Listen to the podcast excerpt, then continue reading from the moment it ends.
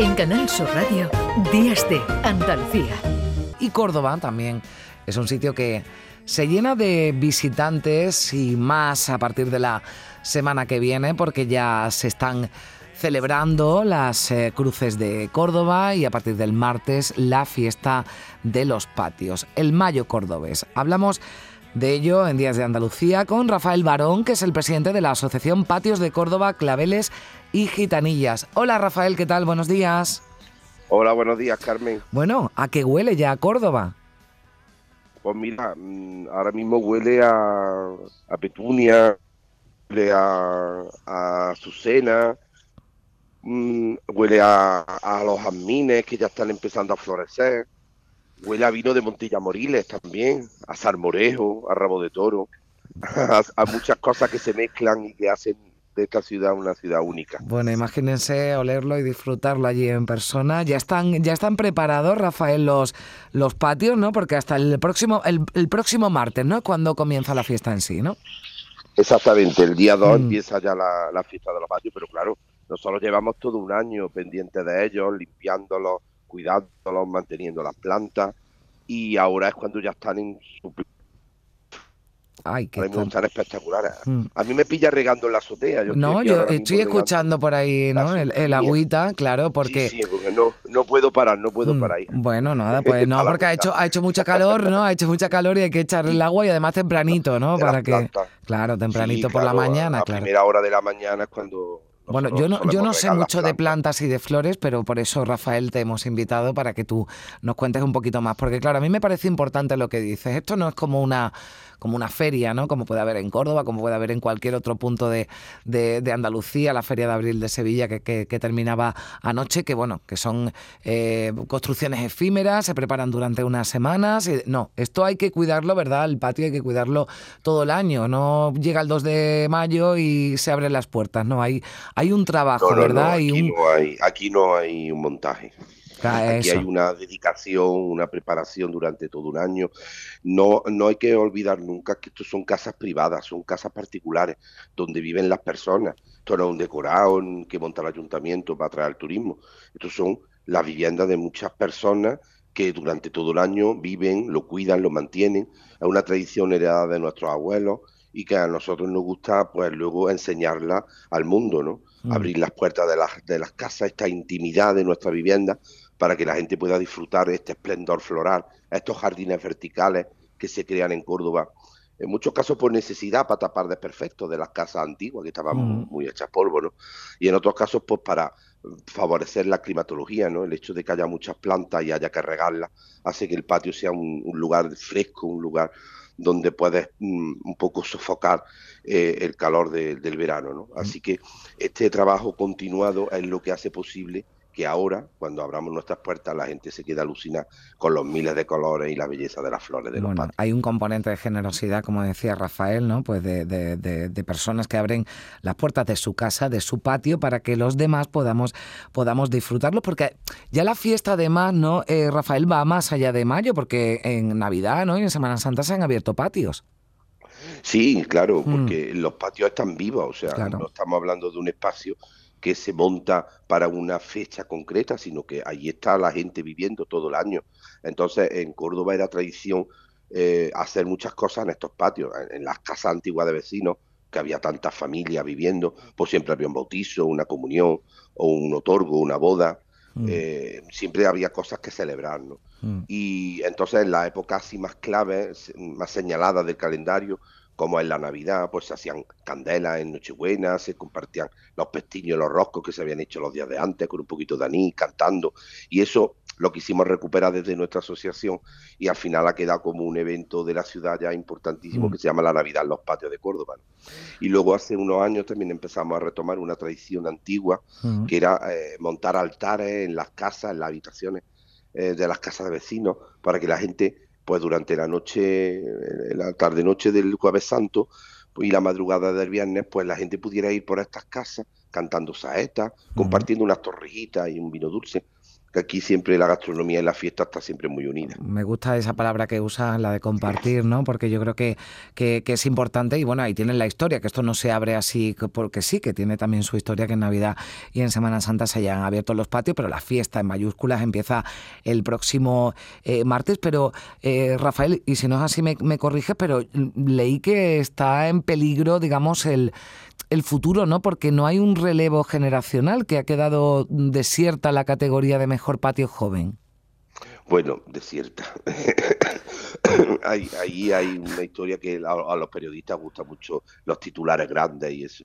Vamos a ver, eh, eso es un premio que se ha creado por parte del ayuntamiento, por la, el área de juventud del ayuntamiento, que querían un poco como premiar a, las personas más jóvenes que participan en los patios. Pero el problema es que jóvenes hay pocos y, claro, el, había un malentendido y pensaban que si participaban en ese premio ya no podían optar a los demás. Entonces, como los demás son de mayor cuantía, pues prefieren competir en ah, de mayor cuantía, ¿no? Entonces, no se habían enterado que era compatible ganar el premio joven con el otro. Entonces, no se han apuntado cuando han echado la solicitud. Pero sí tenemos algunas personas jóvenes, lo que pasa es que nos hacen falta muchas más. Tenemos tenemos una media de más de 60 años de, las cuidadoras y los cuidadores de patio. Luego em, tenemos algunas abuelas ya casi, casi centenarias, casi con 90 años, que las pobres lo hacen todo lo mejor posible y ya necesitan mucha ayuda. Mm. Y ellas son el alma de los patios. Si esas personas fallaran o cuando falten, por desgracia, pues va a ser difícil reemplazarlas porque la sociedad mm, tal como la estamos viviendo actualmente no es compatible con la vida en un patio. Una vida de un patio es una vida sosegada, una vida tranquila, una vida de dedicación, de esfuerzo. Y hoy en día, pues, la cultura del ocio, del rápido, de la cosa rápida, del, del Instagram, de, mm. la publicación, del TikTok, eh, de segundo, eso no es compatible con el patio. bueno, porque si supieran los jóvenes lo bien que le van a quedar en Instagram y en el TikTok una foto bien de un patio, de un patio, de un patio cuidado, pero digo de su propio, de su propio patio. Ya para terminar, sí, para terminar, Rafael, si yo te preguntara qué características tiene que reunir un patio para ser considerado uno de, de, de primera, ¿tú qué me dirías?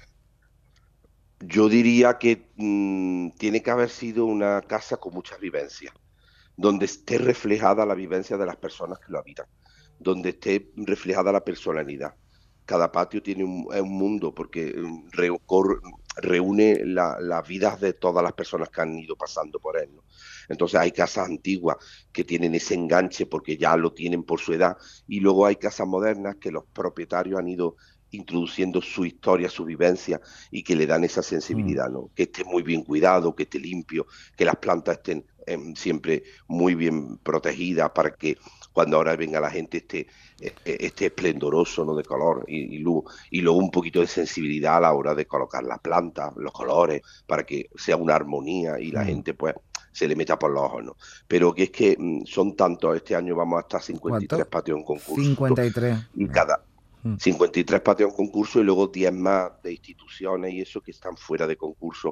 O sea que va a haber 63 patios para visitar Córdoba, para estar muchos días dando vueltas por todo el casco. Eso te iba a decir, con un día, con un día Rafael no tenemos bastante, hay que irse a, Córdoba. Aquí hay que preparar, aquí hay que preparar una camita para descansar por la noche y luego tus días andando para arriba para abajo. Claro que sí, ha gastado un poquito en Córdoba, está bien. Bueno, Rafael Barón ha sido un placer, presidente de la Asociación Patios de Córdoba, Claveles y Gitanilla. Seguro que a muchos de nuestros oyentes le están entrando ganas de, acercarse a, Córdoba a disfrutar a partir del martes de la fiesta de, de los patios. Como te digo, Rafael, ha sido un placer. Un abrazo, que vaya todo bien. Igualmente, y aquí os esperamos con las puertas abiertas.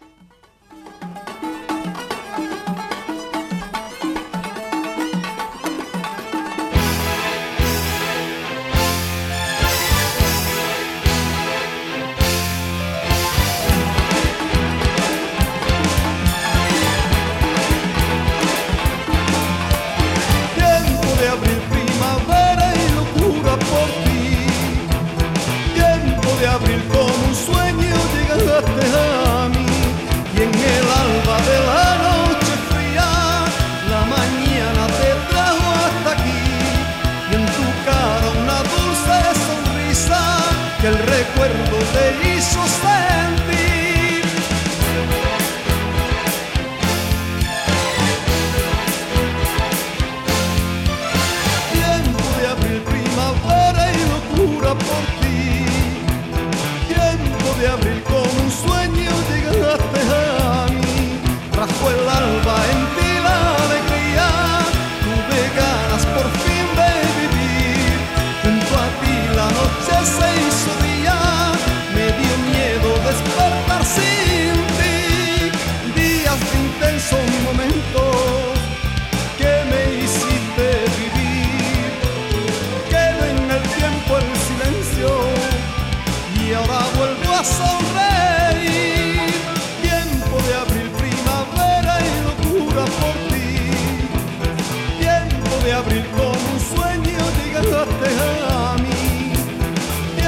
the